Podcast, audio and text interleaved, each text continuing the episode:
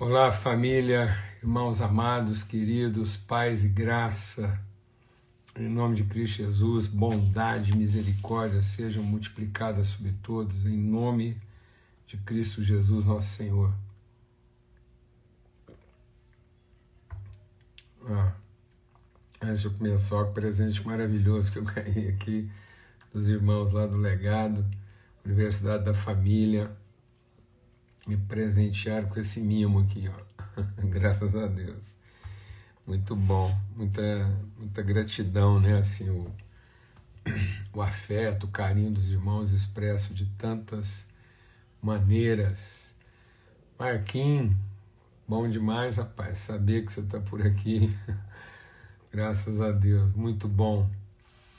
Então, estamos aqui mais uma vez, mesa preparada na viração do dia, né, esse tempo de comunhão, tempo de repartir virtude, tempo de sermos fortalecidos na prática, no exercício da fé mútua. Tito, João Tito, rapaz, que alegria, forte abraço aí, saudações lusitanas aí, graças a Deus, rapaz, saudade de você.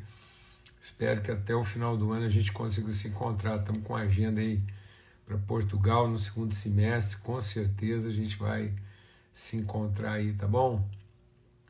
Graças a Deus.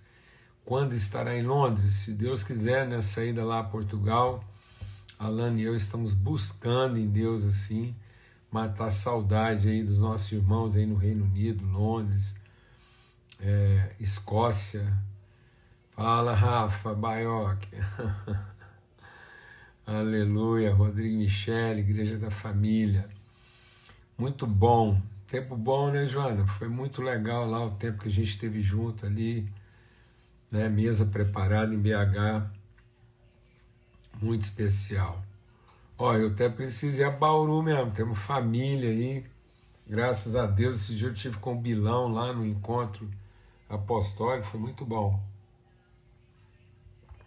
Só fazer uma coisa aqui, peraí.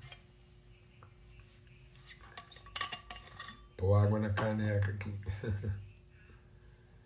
então, grande privilégio a gente poder estar aqui, repartir, né?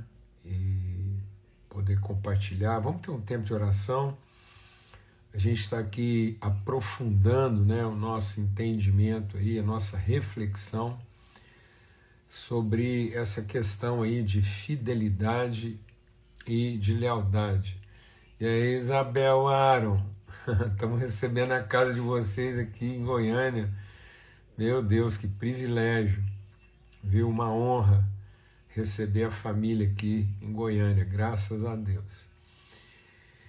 Então, vamos ter uma palavra de oração para a gente continuar nossa conversa, nossa conversa de mesa aí, repartindo, abrindo o coração, conversando, as pessoas vão aí fazendo comentários, irmãos né, vão fazendo comentários e colocando perguntas, muito bom. Eu creio que isso é, é, um, é um assunto que realmente é, a gente é, tem que conversar mais profundamente, meditar,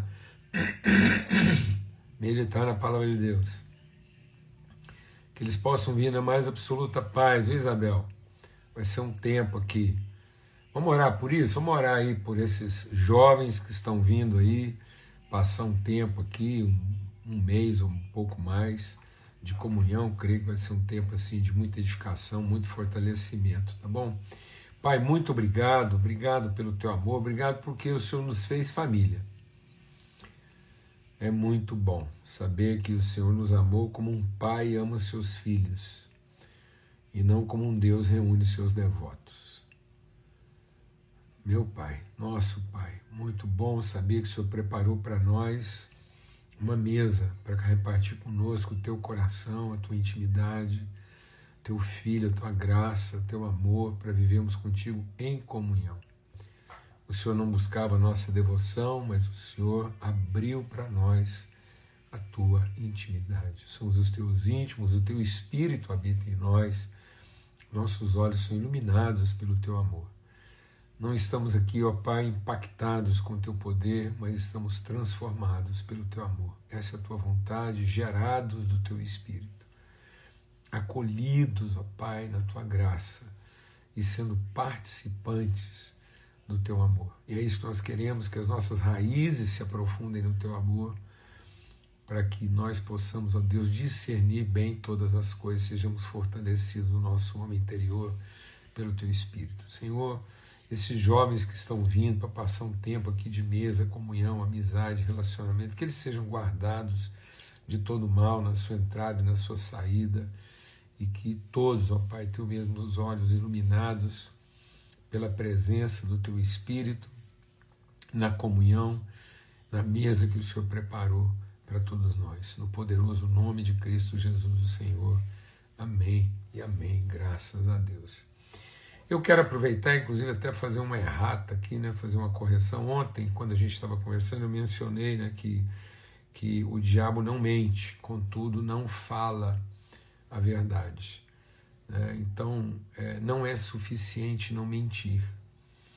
Então, quando ele diz, Deus sabe que no dia em que vocês comerem, vocês serão como ele. E aí, a, a declaração que ele fez sobre isso não está lá no dilúvio, está aqui, ó é, logo em seguida a queda do homem, verso 22, capítulo 3. Então disse o Senhor Deus: Eis que o homem é como um de nós, sabendo o bem e o mal. Amém? Então, é isso mesmo. é, é isso que a gente precisa discernir. Né? Não é suficiente a gente desfrutar uma não mentira se ela não é a expressão da verdade. Então, o que nos engana não é mentira. O que nos engana é o sofisma. Toda reflexão bíblica é para destruir as fortalezas. Então, Paulo diz isso: nossas armas são poderosas para destruir as fortalezas que residem no nosso entendimento. E o que, que ele chama de fortalezas? Sofismas, coisas que têm aparência de verdade. Então, muitas vezes, nós estamos desenvolvendo uma cultura sofismática. Nós estamos avaliando a coisa pelo que ela parece ser e não por aquilo que ela de fato é. Amém? Por isso nós estamos insistindo aqui em algumas, é, alguns conceitos que vão ficando na nossa mente: autoridade poder, fidelidade lealdade. Né? Não há sentido no poder se ele não é expressão de. É, autoridade, não há sentido, não há lealdade se não for expressão da fidelidade. Então a fidelidade se expressa na lealdade, mas a, lealdade na sua forma, na sua aparência, não necessariamente implica infidelidade. Poder pode ser expressão de autoridade, mas sem a, a virtude da autoridade, o poder é despótico, ele engana ele escraviza, ele é violento, né? ele rouba, ele toma é, e não oferece. O poder sem autoridade, ele, ele, ele tira, ele não acrescenta. Né? A lealdade, sem ser expressão da fidelidade, ela engana, ela, ela desvia, né? ela, ela causa uma falsa impressão um falso conceito. Até foi muito legal uma irmã ontem, né, na nossa conversa, ontem ela diz, olha, do jeito que a gente está conversando aí, pode parecer é, que, que a, a, a Eva era mandona e o, e o, e o, o Adão omisso. Ah, tá vendo? É bom, é bom a gente ter essa conversa. A, a mulher só ficou descaracterizada no seu papel exatamente por conta da omissão né, do Adão. Então, é isso que acontece. A, o, o, a figura da fidelidade é o fiel. E o que, que é o fiel? O fiel é que diz, que mostra que a parede entortou. O fiel não é leal à parede. Quando a parede tomba, ela sai do prumo. O fiel não acompanha a parede no seu desvio, ele permanece fiel para que a parede possa ser corrigida e voltar ao seu lugar. Então, na medida em que o Adão sai do seu lugar, ele compromete né, Sara, Sara, né, porque eu vou falar de Sara daqui a pouco, ele compromete Eva no seu engano. Então Eva propõe algo para ele e ele se omite, exatamente. O livro Silêncio de Adão, do Larry Crabb, recomendo aqui. O Silêncio de Adão fala muito sobre isso, né?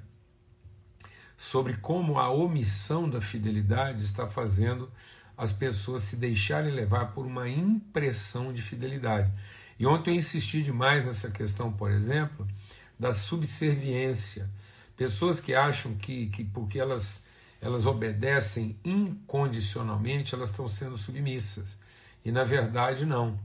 Né? Quem se submete incondicionalmente, percebendo que o outro está laborando em erro, ele está sendo omisso. Né? Então, é uma, a subserviência é o falso leal, é a lealdade é, aplicada na ausência da fidelidade. Então engana. Hoje eu quero é, lembrar um outro, um outro momento, né, que é a, a questão lá do Abrão e Ló. Do Abrão e Ló. É, é, quando Deus chamou Abraão, ele fez com Abraão, Abraão, no caso, um pacto.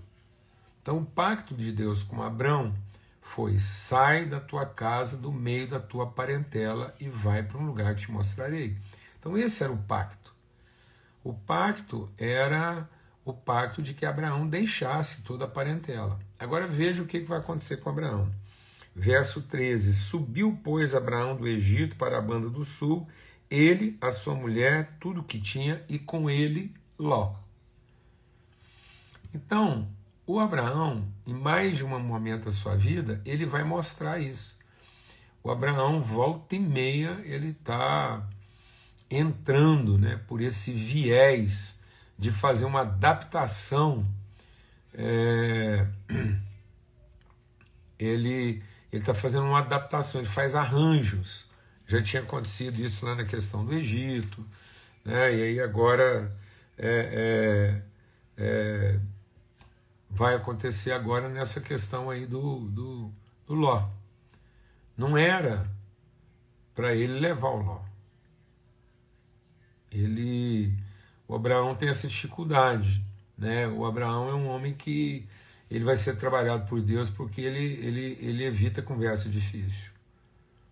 Né? Nós vamos ver depois a situação dele com Sara. Mas agora nessa questão do Ló aqui, ele mantém uma relação de lealdade de parentalidade. Esse é outro assunto que muitas vezes né, é, acomete as famílias com gravidade. Quando a, a, eu e a Alana a gente se casou, a gente fez um compromisso, um pacto de fidelidade, de que a gente não queria usar os parentes nas nossas discussões. A gente nunca usaria parente como pau de bater em doido e nem colocaria nossa relação parental acima da nossa relação familiar. Nós temos uma vocação como família, e para cumprir essa vocação como família dada por Deus, nós temos que saber lidar com o desapontamento dos parentes. E muitas vezes as pessoas hoje, em nome de serem leais aos parentes, elas estão sendo infiéis a vocação de família. Deixa o Espírito de Deus ministrar o nosso coração. Deus não prometeu abençoar os parentes, Deus prometeu abençoar através de nós todas as famílias da terra. A família se forma a partir de um compromisso, de uma palavra empenhada. E muitas pessoas, em nome da lealdade aos parentes, estão sendo infiéis à sua vocação de família. É muito comum, por exemplo, as pessoas colocarem as prioridades parentais acima dos compromissos familiares. E deixa o Espírito de Deus ministrar o seu coração. Família salva parente, parente condena a família. Eu vou repetir. Família salva parente, parente condena a família. Por que, que eu estou dizendo isso? Porque parente quer priorizar os laços de sangue, enquanto família representa os laços de fé. Só é família o que é formado a partir de compromisso assumido, de palavra empenhada, de vocação. Família é pela fé, parente é pela carne. Macaco tem parente, filho de Deus tem família. Vou repetir. Formiga, ameba, minhoca tem parente. Mas só filho de Deus forma família. Família é um compromisso de fidelidade em detrimento das frustrações familiares, parentais. A parentalidade, é, no sentido do parente, ela é óbvia. Ela é óbvia, ela é circunstancial. A família é intencional. O parente, ele é, ele é fisiológico. Ele é bioquímico. A genética familiar é espiritual. Então, quando a gente está tentando, por um pacto de lealdade, salvar o parente, nós podemos estar comprometendo a formação da família. E isso vai gerar depois transtornos na nossa vida. Muitas pessoas estão vivendo transtornos na sua vida e não conseguem compreender por quê. Porque estão tentando sustentar um pacto de lealdade e estão sendo infiéis à vocação, em nome da lealdade. Presta atenção. Verso 7: E houve grande contenda entre os pastores de Gade de Abraão e os pastores de Gade de Ló.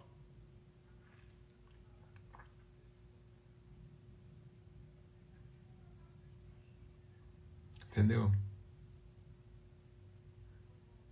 Tentar salvar parente é confusão.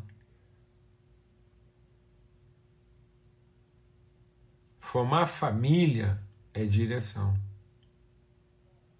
Você nunca vai conseguir ajudar os seus parentes até que você tenha entendido família.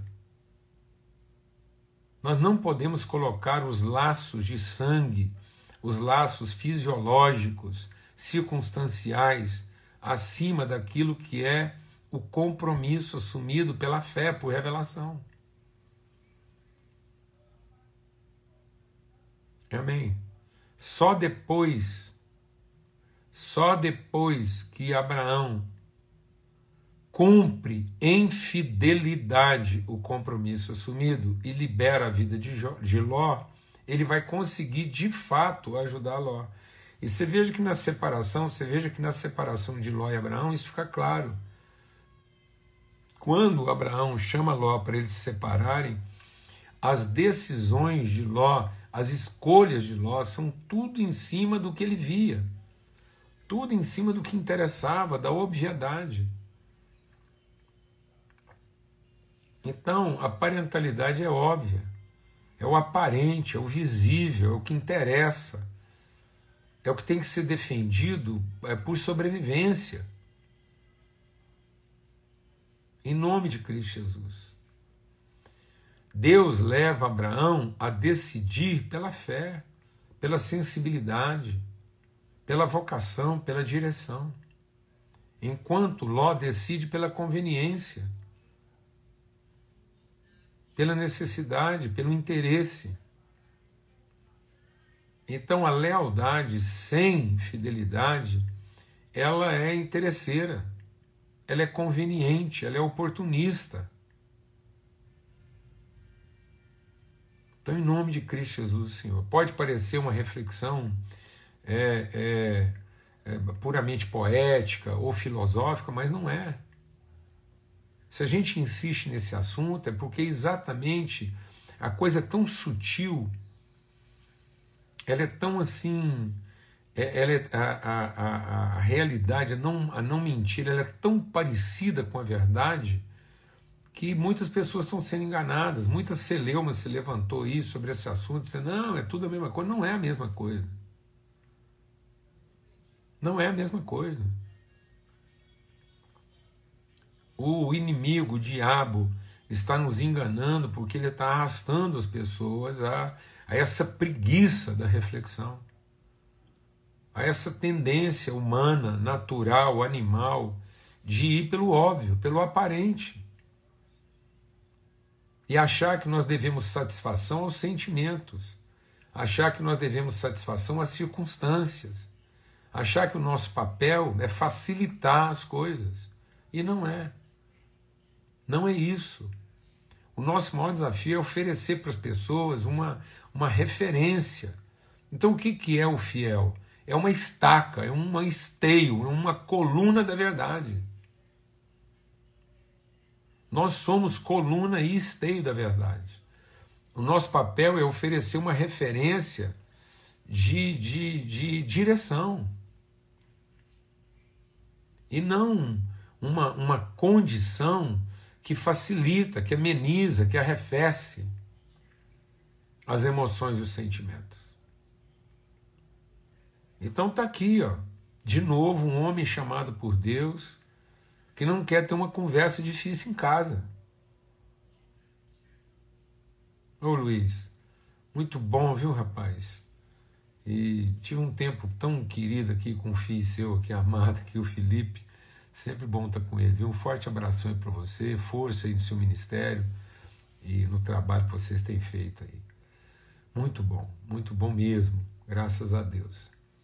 Então, as pessoas elas não estão querendo ter conversas difíceis a partir das suas realidades mais íntimas. E acaba que elas vão aceitando, vão concordando, vão se omitindo vão se acomodando. Então é uma conversa difícil. Não é uma reflexão vazia aqui de simplesmente. Não é uma questão de frases de efeito.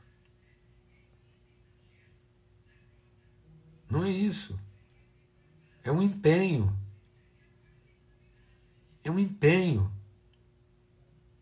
É um empenho para que as famílias estejam firmadas em compromisso, em honra e não em conveniência. Quantos líderes, homens de Deus, fazendo pactos de conveniência, em nome de tanta coisa, depois não querem ter as conversas difíceis, depois não entendem por que, que, que a, a, relação se torna tão problemática. Está aqui, ó. O Abrão, na, na tentativa de, de arrefecer, de amenizar, de ajeitar. Ajeitar. Então, às vezes, a gente está querendo ajustar, ajeitar e, e arrefecer. Depois não entende.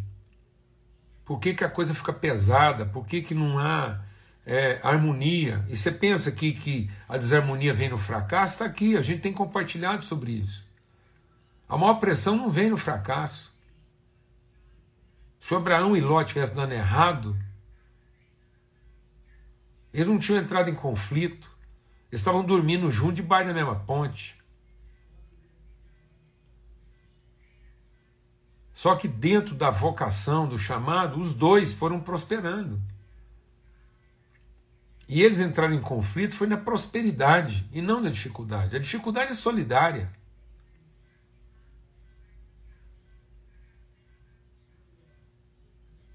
É solidária. A prosperidade sem fidelidade é mesquinha. É susceptível. É frágil. As pessoas pensam que estão se fortalecendo na lealdade, na pura lealdade, e não percebem que estão se enfraquecendo. Porque depois, no fim, eles vão ser leais aos seus interesses.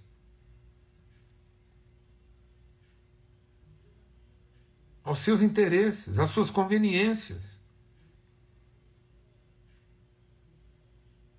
Não aprenderam a ter conversa difícil quando ela precisava ter acontecido, depois vão ter que ter uma conversa mais difícil ainda Amém, amados? Então, em nome de Cristo Jesus. Em nome de Cristo Jesus. Não é mero jogo de palavras. Não é, não é semântica. São definições espirituais, bíblicas. É aquilo para o que o Evangelho nos orienta e nos prepara. É isso. Em nome de Cristo Jesus, o Senhor. É muito comum as pessoas usarem o Evangelho para um espiritualismo que não transforma, que não ampara, não baliza baliza comportamento, mas não fundamenta relações. O Evangelho não é para proteger projetos. O Evangelho não é para garantir sucesso. O Evangelho é para ter certeza de bem-aventurança, de êxito. O Evangelho é para combater o bom combate. O Evangelho é para completar o caminho e não para concluir o projeto. O Evangelho não é para concluir projeto. O homem que construiu a casa na areia concluiu o projeto, mas não completou o caminho. Em nome de Cristo Jesus, Senhor, pelo sangue do Cordeiro. Em nome de Cristo Jesus, o Senhor, pelo sangue do Cordeiro. Amém, amados? Uma grande alegria, um empenho, um esforço para que nós possamos ser referência daquilo que não move, daquilo que não não se arrasta, não se deixa arrastar pelas circunstâncias, pelas emoções pelos sentimentos. Em nome de Cristo Jesus, Senhor. Forte abraço. Até amanhã, se Deus quiser. A gente vai continuar até sexta-feira, se Deus quiser, é, vendo alguns casos bíblicos aqui, algumas, alguns episódios bíblicos aqui que nos ajudam a discernir isso aprofundar isso. Tá bom? Fica na paz. Até amanhã.